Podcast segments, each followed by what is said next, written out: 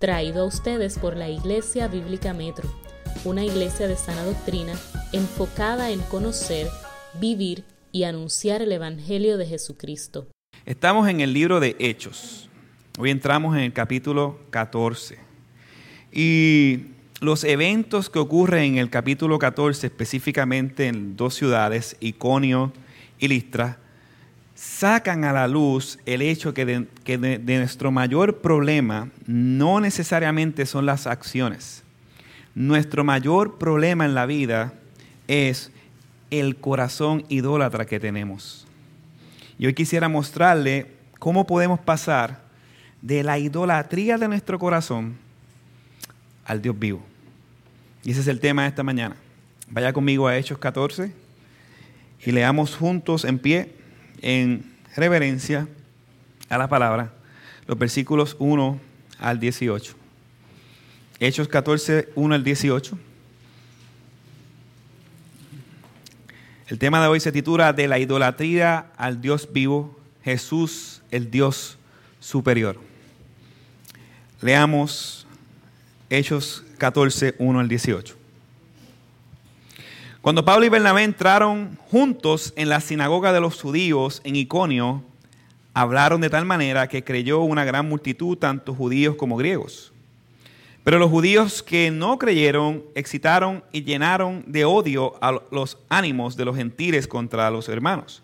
Con todo se detuvieron allí mucho tiempo hablando valientemente, confiados en el Señor que confirmaba la palabra de su gracia, concediendo que se hicieran señales y prodigios por medio de sus manos. Pero la gente de la ciudad estaba dividida, y unos estaban con los judíos y otros con los apóstoles. Cuando los gentiles y los judíos con sus gobernantes prepararon un atentado para maltratarlos y aprediarlos, los apóstoles se dieron cuenta de ello y huyeron de, las ciudades de las ciudades de Licaonia Listra, Verne y sus alrededores. Y allí continuaron anunciando el Evangelio. Y había en Listra un hombre que estaba sentado, imposibilitado de los pies cojo, desde el seno de su madre, y que mucho y que nunca había andado. Este escuchaba hablar a Pablo, el cual fijando la mirada en él y viendo que tenía fe para ser sanado, dijo con voz fuerte, levántate derecho sobre tus pies. Y él dio un salto y comenzó a andar. Cuando la multitud vio lo que Pablo había hecho, alzaron la voz diciendo en el idioma licaonia, los dioses se han hecho semejante a hombres y han descendido a nosotros. Y llamaban a Bernabé Júpiter y a Pablo Mercurio, porque este era el que dirigía la palabra. El sacerdote de Júpiter, cuyo templo estaba a las afueras de la ciudad, trajo toros, guirnaldas a las puertas y quería ofrecer sacrificios junto con la multitud. Pero cuando lo oyeron los apóstoles, Bernabé y Pablo rasgaron sus ropas y se lanzaron en medio de la multitud gritando, señores, ¿por qué hacen estas cosas? Nosotros también somos hombres de igual naturaleza que ustedes y les anunciamos el Evangelio para que se vuelvan de estas cosas vanas a un Dios vivo, que hizo el cielo, la tierra, el mar y todo lo que hay en ellos. En las generaciones pasadas, Él permitió que todas las, de todas las naciones siguieran sus propios caminos. Y sin embargo, no dejó de dar testimonio de él mismo, haciendo bien, dándoles lluvia del cielo y estaciones fructíferas, llenando sus corazones de sustento y alegría. Aún diciendo estas cosas, estas palabras, apenas pudieron impedir que las multitudes le ofrecieran sacrificios. Pueden sentarse. Uno de los dioses falsos más antiguos y más adorados por muchas civilizaciones se le conoce como el dios del sol, eh, o el dios del origen de la vida, o mejor conocido como Ra, ah, de la mitología egipcia. Para muchos, Ra es el símbolo de la luz solar, creador de vida y responsable del ciclo de la muerte y de la resurrección. Cuando el pueblo de Dios en el Éxodo sale al desierto, ellos conocían muy bien toda esta mitología egipcia y muchos terminaron adorando a este Dios falso. Es por eso que cuando Moisés va a escribir el Génesis, él les quería enseñar al pueblo que solamente existe un Dios verdadero, que está por encima de estos dioses falsos, el Dios del sol, Ra, y ese es el creador del universo, el Dios de toda la gloria. Pues aquí Pablo quiere hacer algo un poco parecido con, la audiencia.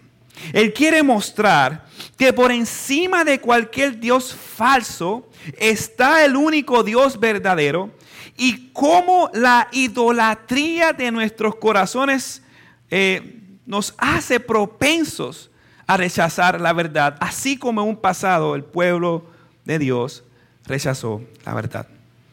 Para esto el texto de hoy nos presenta dos maneras principales para nosotros pasar de la idolatría de nuestros corazones al Dios vivo.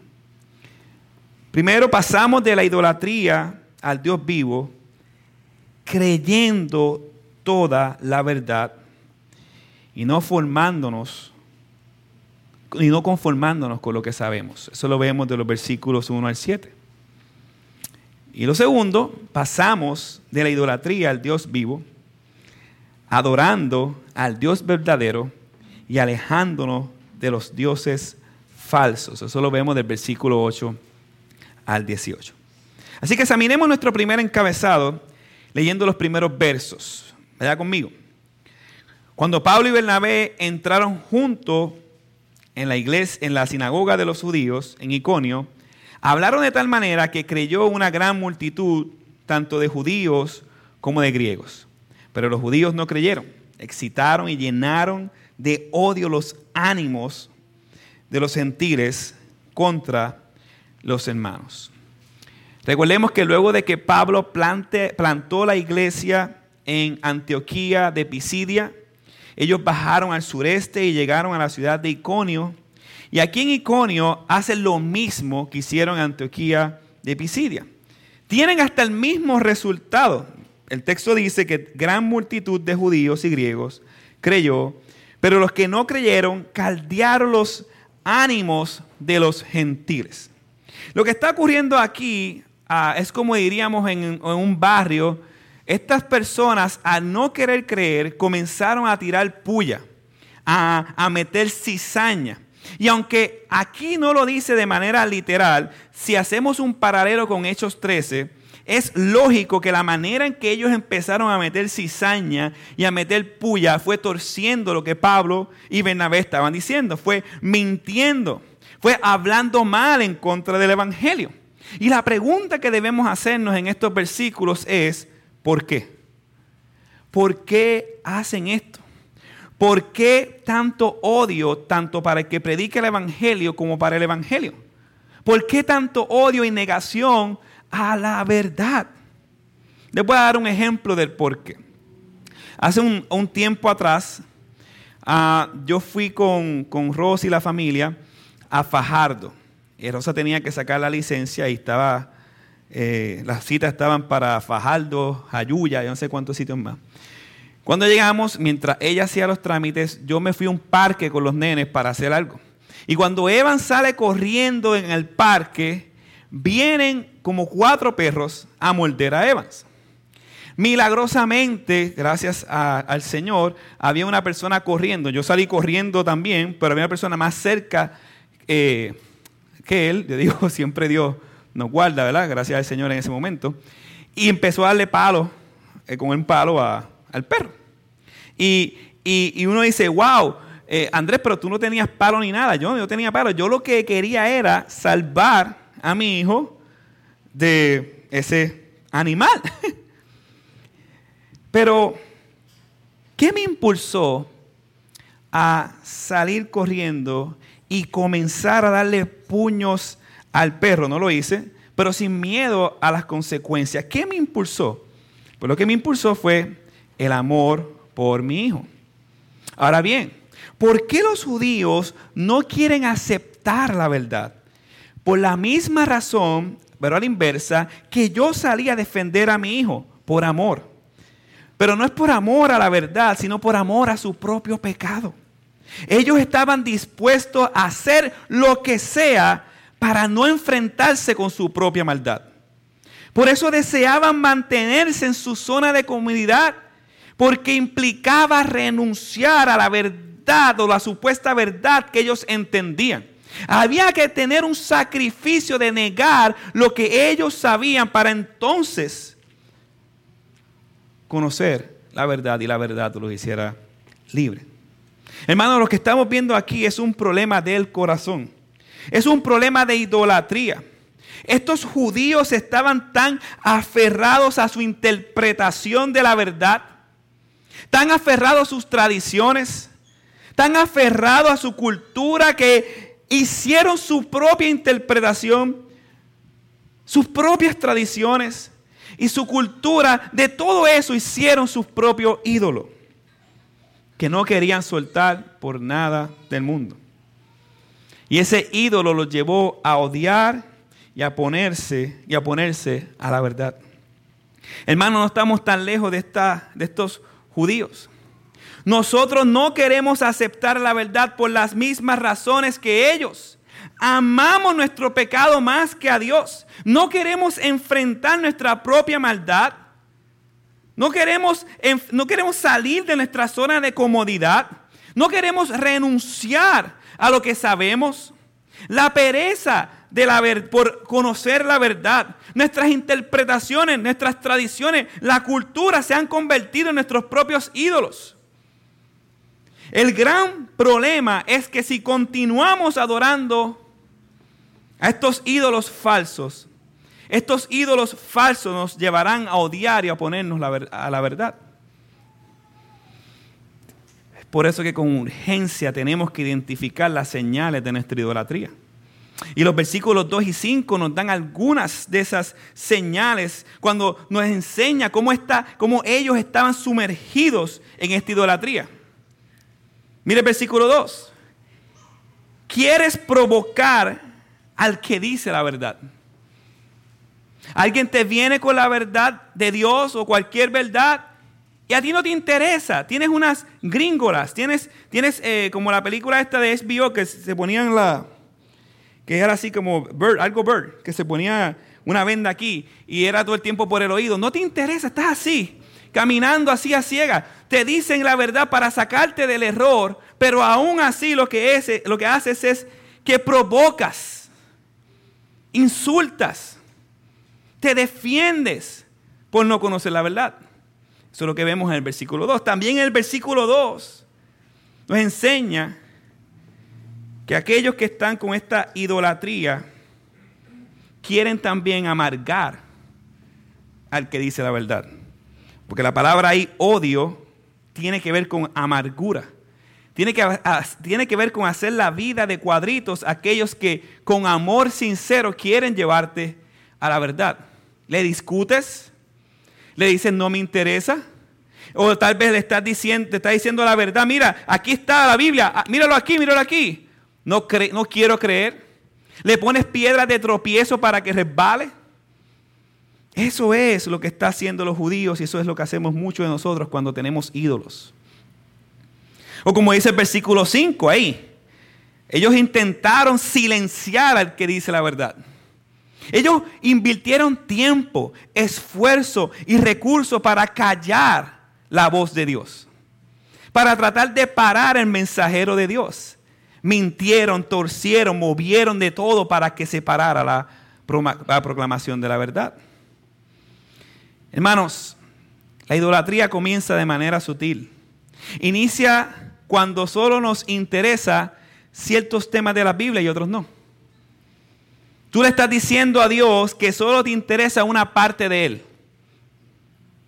La idolatría inicia cuando todos tus pensamientos solo se enfocan en ti mismo.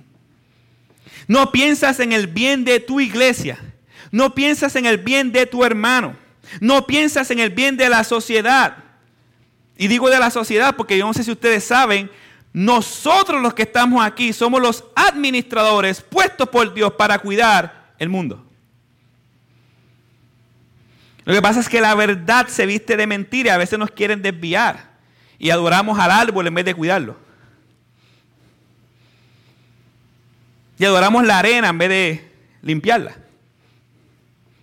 Pero todo aquel que ha nacido de nuevo es puesto por Dios este mundo para cuidar, porque el mundo le pertenece a Dios. Pero no nos interesa, porque estamos tan ensimismados en nosotros mismos, nuestras metas, nuestros sueños, nuestros ideales, nuestro yo, yo, yo, yo. Estamos haciendo un ídolo de nosotros mismos. La única manera de pasar de nuestra idolatría al Dios vivo es enforzándonos por creer toda la verdad y aplicarla a nuestra vida.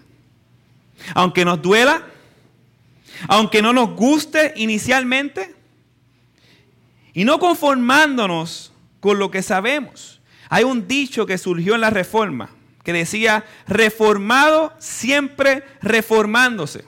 Y uno de los peligros que estoy viendo en toda la iglesia en general y en el mundo en que vivimos es que cuando creemos algo, nos conformamos.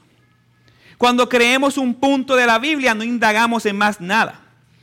Sin darnos cuenta, el enemigo es tan astuto que con el pasar del tiempo, eso que nosotros creemos o pensamos que era cierto, tal vez le faltaba un mayor entendimiento. Y lo que estamos viendo en la sociedad que nosotros estamos precisamente es que ya no nos interesa las cosas de Dios. Ahora nos interesa cómo contextualizar la iglesia para que sea más atractiva al mundo que vivimos. Y convertimos la iglesia en algo pragmático. Y entonces para tratar de alcanzar al perdido, no confiamos en la palabra, sino confiamos en la estrategia. Confiamos en las luces. Confiamos en el mundo. Confiamos, como pasó hace poco, donde sabemos que bíblicamente la mujer no puede ser pastora y ahora están ordenando a mujeres pastoras porque sabemos que va a traer más gente. ¿Ustedes están entendiendo el peligro que nos encontramos de apostatar? ¿Por qué? Porque somos ídolos de nosotros mismos. Eso es lo que pasa aquí con los judíos. Los judíos lo que está pasando que están rechazando la verdad porque no les interesa la verdad y porque quieren simplemente abrazar su pecado.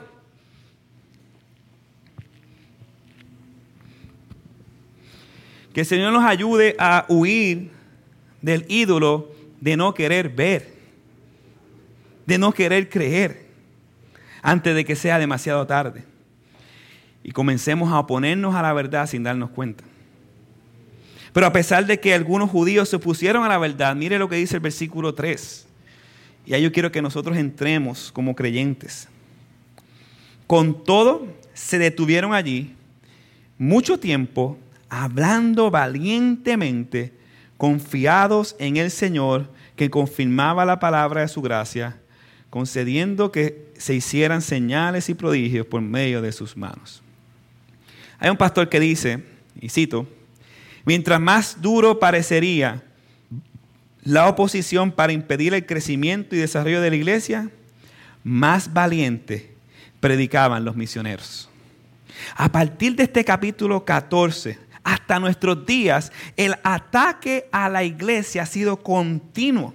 Pero el efecto que ha tenido el ataque de la iglesia, o a la iglesia mejor dicho, es un efecto contrario a los que piensan, a los que van a atacar.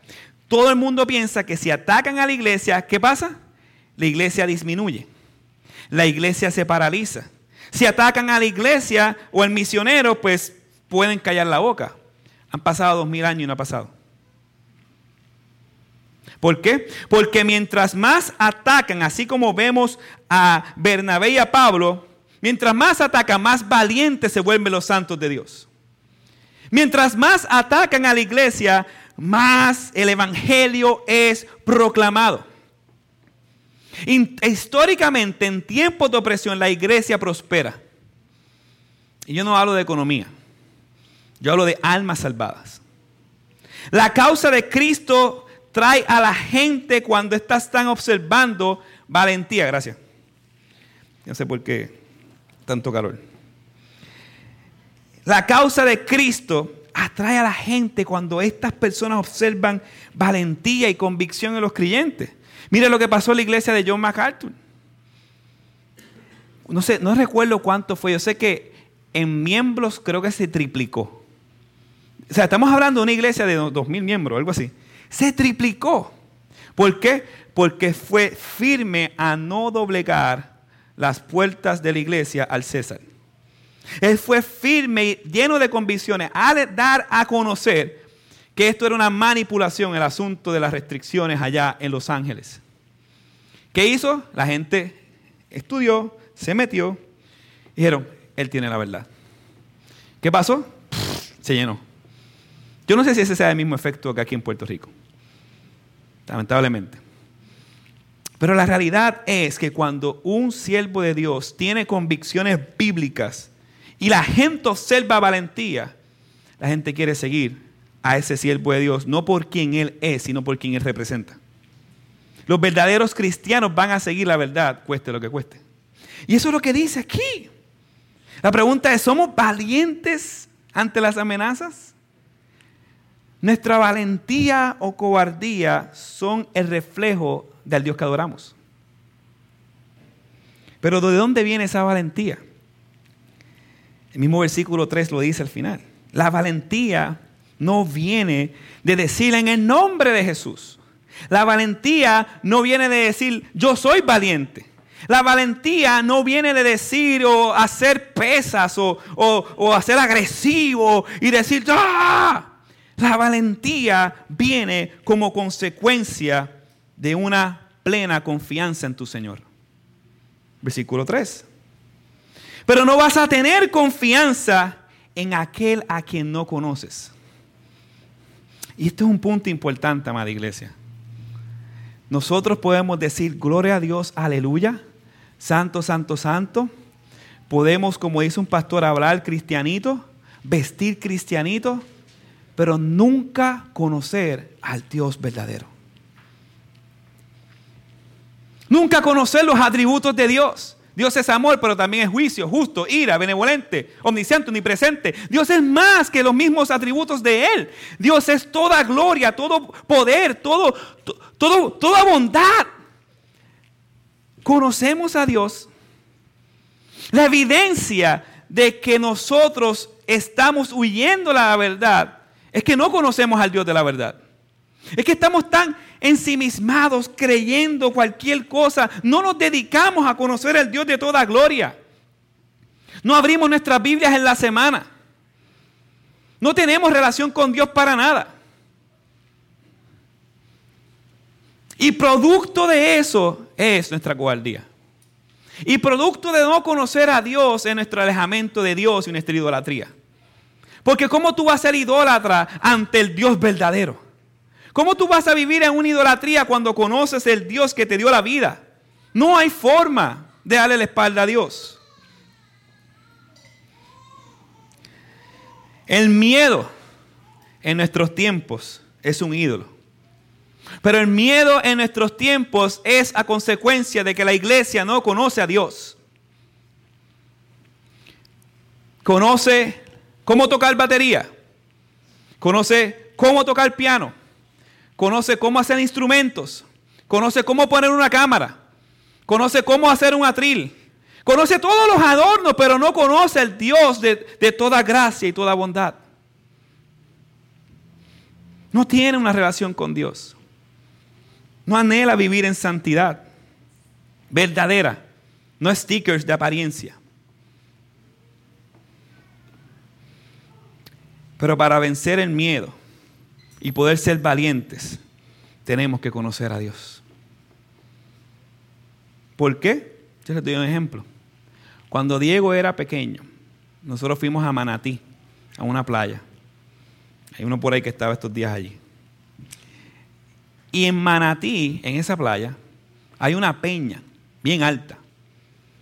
Y yo pues decía a Diego, Diego, tírate. Y Diego asustado, hasta es más pequeño. Y yo, Diego, tírate. Diego, tírate, yo estoy contigo. Papá está contigo, tírate. Dale, yo estoy contigo. Y estuvimos así como 30 minutos. Pero Diego se tiró. Bravo.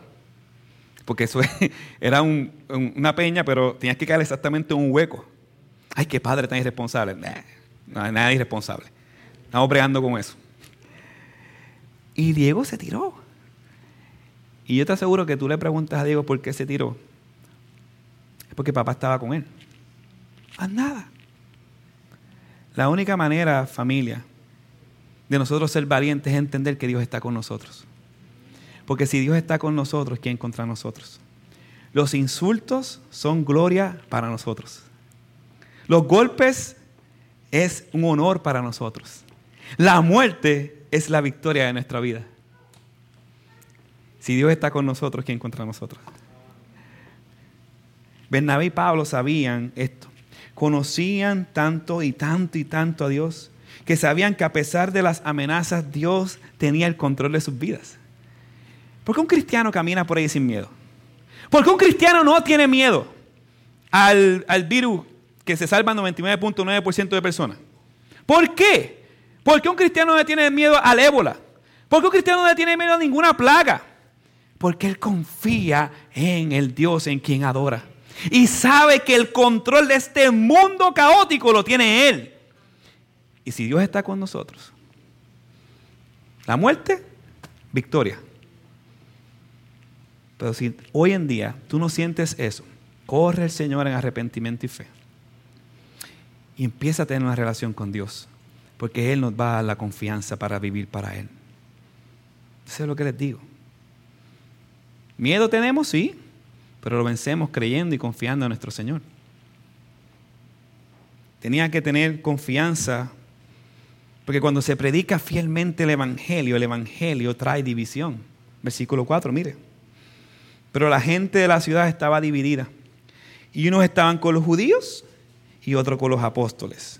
Es importante aclarar que cuando dice apóstoles, no le está diciendo a Bernabé un apóstol como Pablo. Recuerda que también la palabra apóstol es enviado. Así que están hablando de los enviados en este contexto de la palabra. El Evangelio contrario al ecumenismo o contrario a lo que muchos enseñan, el Evangelio es división. Separa el trigo de la cizaña, separa a los santos de los impíos, separa a los justos de los injustos, separa a los que creen de los que no creen. El Evangelio es división. Jesús nos advirtió en Lucas 12:23. Mire cómo dice Lucas 12:23. Estarán divididos el padre contra el hijo, el hijo contra la madre, la madre contra la hija y la hija contra la madre, la suegra contra su nuera y la nuera contra su suegra. Lucas 12:52 también dice algo.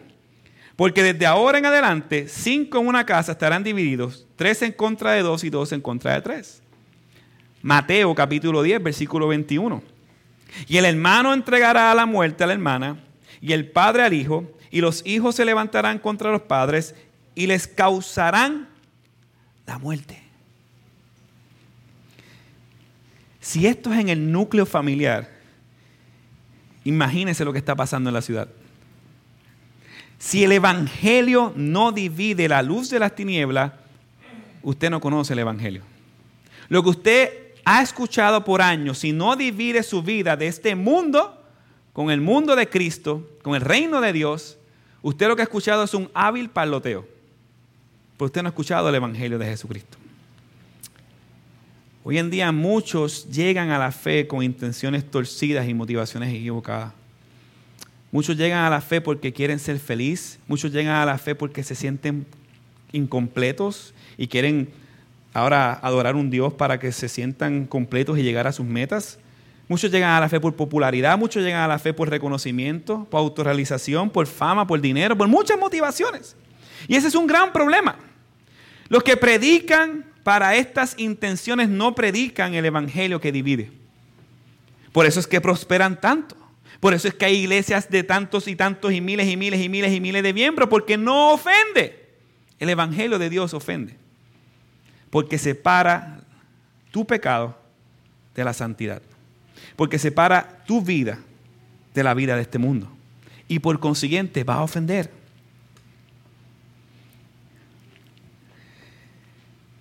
Estos gente que se ponen en las iglesias o en lugares para predicar con una intención doble, ellos lo que hacen es tratar de toser la verdad como los judíos, para que la iglesia se llene de cabras y pueda mantener a esas cabras, pero no ovejas. Las ovejas tendrán que luchar con un mundo lleno de ensimismamiento e idolatría, de no creer. Y la única manera de enfrentar este mundo idólatra a causa de la división que trae el Evangelio es como los discípulos lo enfrentaron a la luz de todo el consejo de Dios. Ellos primero reconocieron sus palabras, recordaron sus palabras. Un problema que tenemos hoy en día es que nosotros olvidamos por tanto que hacer. Pero aquí sí aplica, cuando nosotros estemos enfrentando la división y el problema de este mundo, aquí sí aplica Filipenses 4:13. Todo lo puedo en Cristo que me fortalece. Él es nuestra fortaleza en medio de la aflicción. Cuando estemos enfrentando los problemas a causa del Evangelio, piense lo que dijo el Señor al final de su Evangelio. En el mundo tendréis aflicciones, pero tranquilo porque yo he vencido el mundo. Cuando estés pasando por las aflicciones a causa del Evangelio, Salmo 63, 8, y grábalo en su corazón. A ti se aferra mi alma, tu diestra me sostiene. Otra manera que los discípulos a lo largo de la Biblia enfrentaron todo este asunto de la persecución, la división a causa del Evangelio, es que caminaban con Jesús es que tenía una relación viva con el Señor. Y otra manera es que nos afirmamos a su promesa. Nos afirmamos a su promesa. ¿Qué promesa? Que era de regresar. ¿Qué promesa? Que el morir es ganancia. Esto es lo que debía estar haciendo Pablo y Bernabé para enfrentar lo que dice el versículo 5.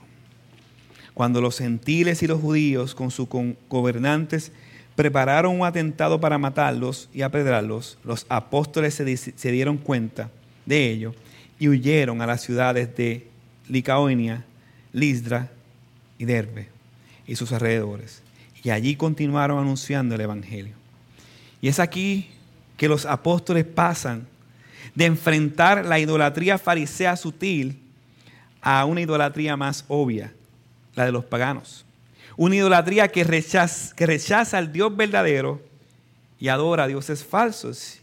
Y es aquí donde veremos nuestro segundo encabezado. Pasamos de la idolatría al Dios vivo, adorando al Dios verdadero y alojándonos de los dioses falsos. Vaya conmigo al versículo 8. Y había en Listra un hombre que estaba sentado, imposibilitado de los pies, cojo desde el seno de su madre y que nunca había andado. Este escuchaba hablar a Pablo, el cual fijando la mirada en él y viendo que tenía fe para ser sanado, dijo con voz fuerte, levántate derecho sobre tus pies. Y él dio un salto y comenzó a andar. Lo primero que registra Lucas, que es el que está escribiendo esta carta, en la ciudad de Listra, es la continuidad de los milagros para afirmar la verdad del Evangelio, como decía el versículo 3. Los milagros ocurridos en las escrituras no son milagros aislados del mensaje del Evangelio y están totalmente relacionados con la salvación. Me explico. Este cojo escuchaba hablar a Pablo y se piensa que cuando el texto dice que escuchaba hablar a Pablo, es que continuamente él se paraba a atender lo que Pablo decía. Porque la palabra griega escuchar tiene la idea de que él continuamente y prolongadamente por un periodo de tiempo escuchaba constantemente lo que Pablo decía. Así que esto no fue algo de inmediato. Cuando el texto dice que Pablo fijó la mirada en él, es que Pablo se dio cuenta de que Dios lo había salvado. No pierda de perspectiva esto. De que había creído en su mensaje Y como consecuencia de su salvación, Dios le dio un adelanto de su dádiva eterna y lo sanó. Y esto no ocurre en todos los casos. La Biblia no, no todo el mundo fue sanado de una enfermedad. Hermanos, tenemos que tener un cuidado gigantesco con el Evangelio de la prosperidad y superfe. El Evangelio de la prosperidad y superfe en nuestros días ha torcido este texto y varios textos que dice que ten fe y vas a ser sanado. Cuando la idea principal del texto es que porque este individuo fue salvado, primero, Dios quiso darle el regalo de su sanidad. Así que no se crea la idea de que fe es algo místico, de que fe es algo de que lo siento, lo siento, mira mi corazón, estoy sintiendo. Ni ninguna parte de la Biblia eso es fe. Fe es fidelidad al señorío de Cristo. Fe es una entrega absoluta de tu vida al Señor, cueste lo que cueste. Fe es seguir a Cristo para que tú seas salvo de la ira de Dios. Pero esa fe no te la van a predicar en muchos lugares. Te van a predicar como yo le llamo fa, fantasía. No fe bíblica. La fe bíblica es que tú extiendes tus manos para que Dios te salve por siempre y para siempre. Que Dios pueda sanarnos, gloria a Dios, amén. Si Él quiere, así lo hará. Y nos llama a orar por eso. Pero no tiene por qué sanarnos. Y si, Dios quisiera dejarnos con una enfermedad, ¿Él es malo? Si Dios sabe que tú con una enfermedad vas a vivir adorándolo, pero si te quita la enfermedad, le vas a dar la espalda, Él te va a dar la enfermedad. Dios sabe lo que sabe y nos cuida como un padre cuida a sus hijos y sabe lo que sabe. Hay veces que Dios permite cosas en nuestras vidas porque si no es de esa manera no vamos a ser hechos su imagen y semejanza. Pero Dios sigue siendo Dios con o sin enfermedad. Dios sigue siendo Dios con o sin salvación. Dios sigue siendo Dios con o sin tu devoción. Dios no hay nadie que le quite la gloria. Ahora bien, esta es la parte importante. ¿Qué produjo el milagro en los que estaban observando? Lea conmigo el versículo 11. Lo que produjo fue adoración sin intelecto, idolatría.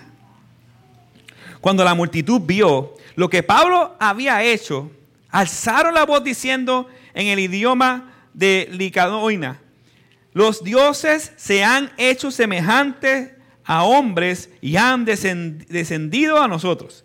Y llamaron a Bernabé Júpiter y a Pablo Mercurio, porque este era el que dirigía la palabra. El sacerdote de Júpiter, cuyo templo estaba a las afueras de la ciudad, trajo toros y guinaldas a las puertas y quería ofrecer sacrificio junto con la multitud. En la antigua Grecia se había un grupo de dioses que eran los más duros de la mitología, que eran los dioses del Olimpo. Y las, eh, las festividades, la cultura, todo era dirigido a adorar y a exaltar a esos dioses falsos. Y dentro de esos dioses habían dos bastante conocidos o principales. Estaba Zeus, el rey de los dioses, y que supervisa el universo, el dios del cielo, el dios del trueno, eh, el dios de la energía, etc. Y Hermes o Mercurio, depende si lo dices en griego o en romano, el que dominaba la palabra, el mensajero, el que creó el fuego, Hermes era el pastor de los muertos, eh, que trae suerte, etcétera, etcétera, etcétera. Así que estos hombres que están aquí, al ver los milagros, no creyeron en el Dios verdadero porque no conocían al Dios verdadero. Hicieron lo que ellos sabían hacer, adorar a sus deidades. Y esto es lo que hacemos nosotros hoy en día, al ver un milagro y no conocer al Dios verdadero adorar a hombres, adoramos a predicadores modernos, nos convertimos en artistas, en farándula, en nuestros ídolos. Yo escuché una vez a, a un pastor decir que tú bien rara vez vas a tener una foto con John Piper. Bien rara vez. Porque una de las cosas que él hace es que cuando alguien le dice tira foto, él sale corriendo. Él detesta las fotos. Y busca la foto de MacArthur.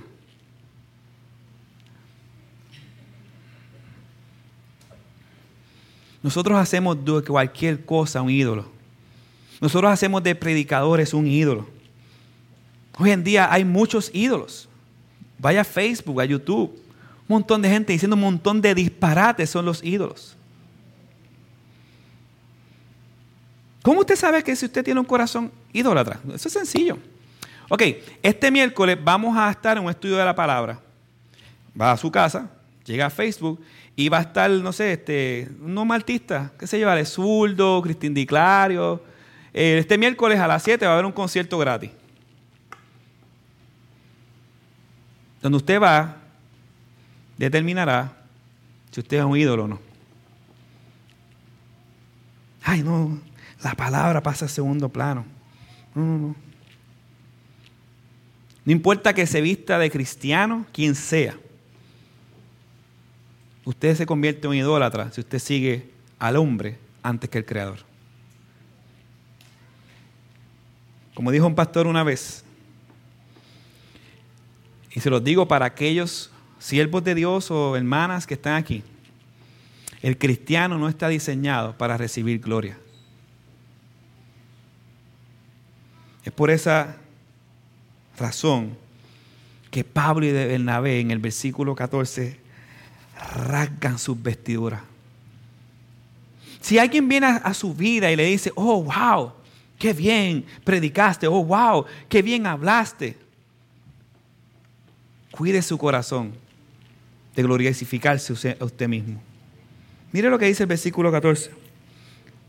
Pero cuando lo oyeron los apóstoles y Pablo, rasgaron sus ropas y se lanzaron en medio de la multitud gritando.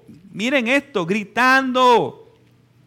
Señores, ¿por qué hacen estas cosas? Nosotros también somos hombres de igual naturaleza que ustedes y les anunciamos el Evangelio para que se vuelvan de esas cosas vanas al Dios vivo que hizo los cielos, la tierra, el mar y todo lo que en ellos hay. En las generaciones pasadas permitió que todas las naciones siguieran sus propios caminos y sin embargo no dejó de dar testimonio de él mismo, haciendo bien y dándoles lluvias del cielo y estaciones eh, fructíferas, llenando sus corazones de sustento y alegría. Esa es nuestra reacción cuando alguien elogia nuestras habilidades. Esa es tu reacción cuando alguien te dice, wow, que mucho lees, que mucho oras, que mucho hablas el Evangelio. Grábese este versículo en su corazón, este capítulo. Salmo 115, versículo 1, grábeselo. No a nosotros, oh Señor, no a nosotros, sino a tu nombre le corresponde toda la gloria. Cuando alguien te diga que bien lo hiciste, dile, Señor es quien me guía. Es Dios el que me da las palabras. Es el Señor que me sostiene a pesar de mi pecado. Es el Señor que por su gracia me ayuda a ser fiel a pesar de mis debilidades. Si eso no abunda en tu corazón, pudiera ser que usted se crea más grande que Dios y no te has dado cuenta. Pero no solo eso.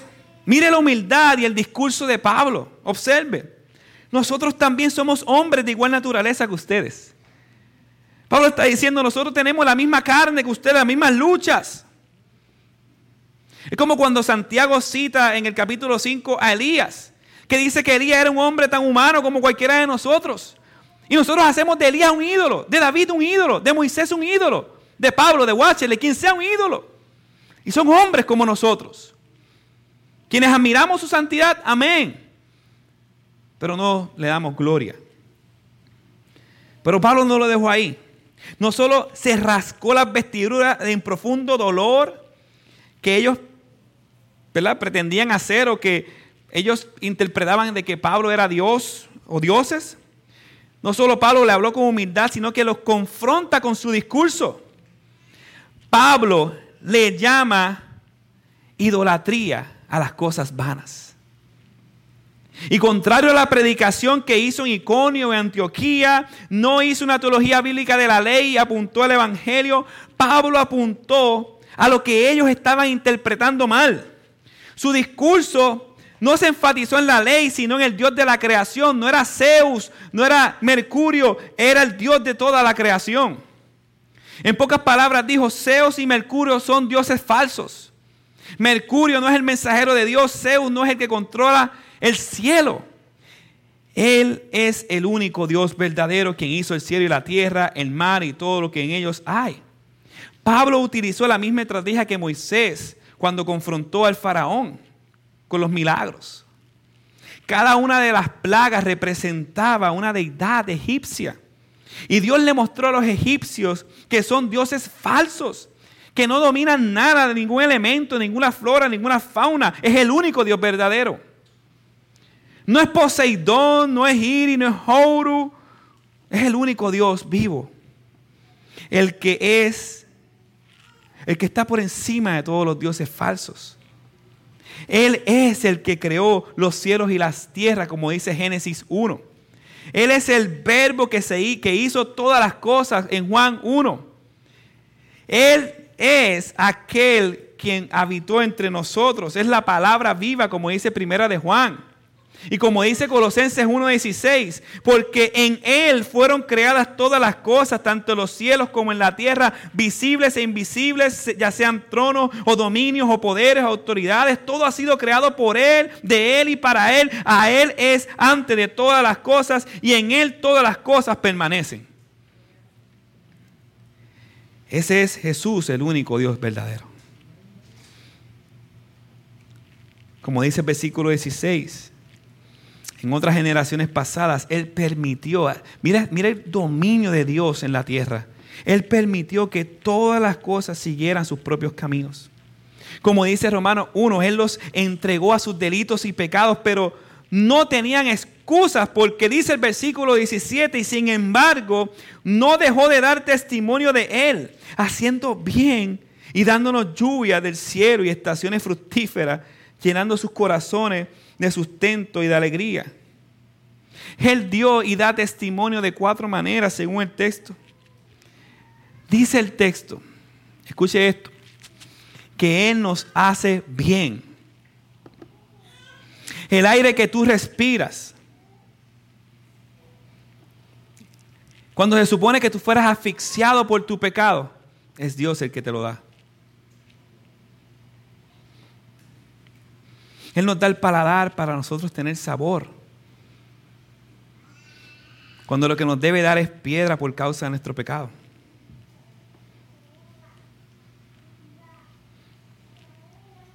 Él nos da trabajo que no merecemos. Él nos da familia para no estar solos. Él controla el clima. Mateo 5:45 dice, Él hace salir el sol sobre malos y buenos, llover sobre injustos e injustos. Gracias a Él tenemos alimento. Gracias a Él tenemos agua. Pero no estamos conscientes de eso, porque vivimos adorándonos a nosotros mismos. Mire lo que dice, cómo Él da testimonio de Él. Dice, llenando sus corazones de sustento y alegría. Si tú tienes alegría, escucha, si tú tienes, si tú sonríes, si tú enseñas tus dientes, sean amarillos como los míos o blancos, no importa, todo lo que tú tienes es producto de la gracia de Dios. Tú tienes alegría porque Dios existe. Tú puedes experimentar un poco de felicidad en la tierra porque Dios es.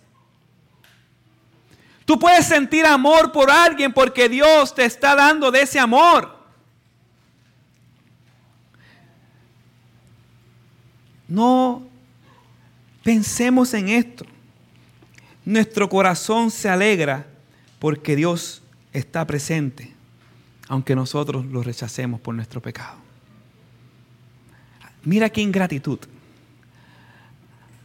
Nuestro corazón sentimos algo de alegría, sentimos algo de bondad, sentimos gozo. Nos disfrutamos de la creación, de la playa. nos disfrutamos de la comida, nos disfrutamos del compañero, nos disfrutamos de todo porque Dios existe. Y Él te dio eso para que tú supieras que Él existe.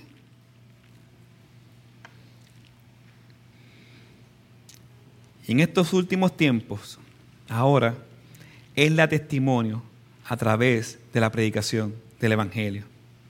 La pregunta que quiero hacerles a todos aquí hoy.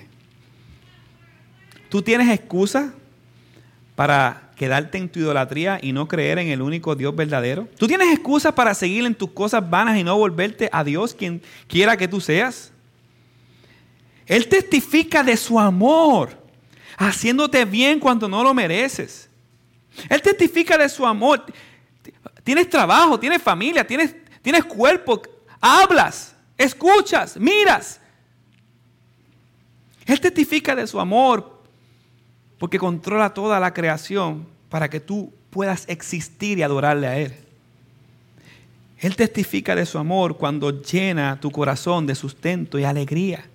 Cuando se supone que tu corazón esté torcido y amargado todos los días por tu propio pecado. Él testifica de tu amor hoy en Puerto Rico, hoy, no sé ni qué día es, hoy, cuando tú estás escuchando estas palabras. Porque Él te puede dejar sordo en tu pecado. Hay gente que nunca ha escuchado el nombre de Jesús. Pero tú lo has escuchado muchas veces y no te ha interesado el nombre de Jesús. Lo que te interesa es el nombre del próximo carro, de la próxima serie.